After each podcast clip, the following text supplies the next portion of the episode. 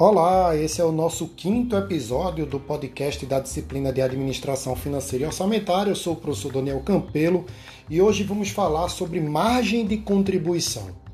É, muitos alunos, profissionais que já demandaram um pouco do meu trabalho sempre perguntaram, professor, para você ter uma ideia sobre investimento, sobre se o seu negócio pode dar certo ou não, é muito complexo.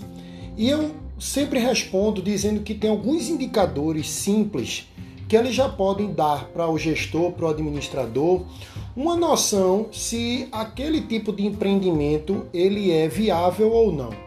É, se a gente for parar para entender um pouco sobre margem de contribuição, essa margem ela vem do quantitativo financeiro que cada é, unidade de um bem produzido deixa para uma organização e tudo indica que essa margem ela seja positiva, obviamente, ou seja, que o preço de venda do produto ele seja maior do que o custo variável de produção, é, ao calcular essa margem e observando a partir de, da contribuição financeira de cada bem para uma, uma unidade produtiva, saber quantos produtos eu preciso comercializar para que eu não tenha prejuízo, eu já tenho, por exemplo, uma dimensão de uma possível capacidade produtiva do meu empreendimento. Então vamos lá. Imagine que você é dono de uma loja de óculos, de uma fábrica de óculos, e você sabe que um óculos lhe custa, vou dar um exemplo, tá?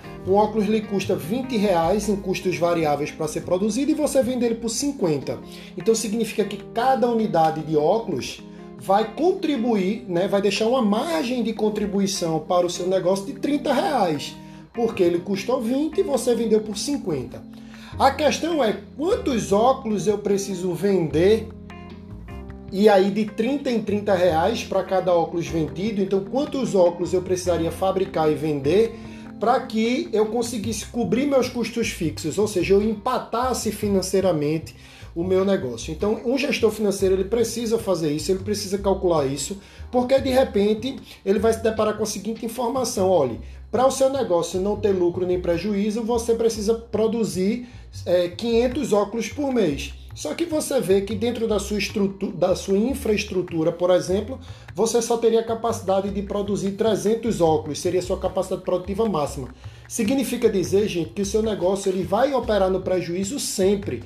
Então, margem de contribuição é muito importante. E quando eu jogo para essa temática aí de saber quanto eu precisaria produzir para não ter lucro nem prejuízo, é quando a gente pega margem de contribuição para calcular o que a gente chama de ponto de equilíbrio. Então, vejo que são elementos simples, mas que vão apoiar aí, vão dar subsídio, vão dar fundamento para um gestor administrativo e orçamentário financeiro tomar as suas decisões ok? Então voltem, continuem a leitura do e-book.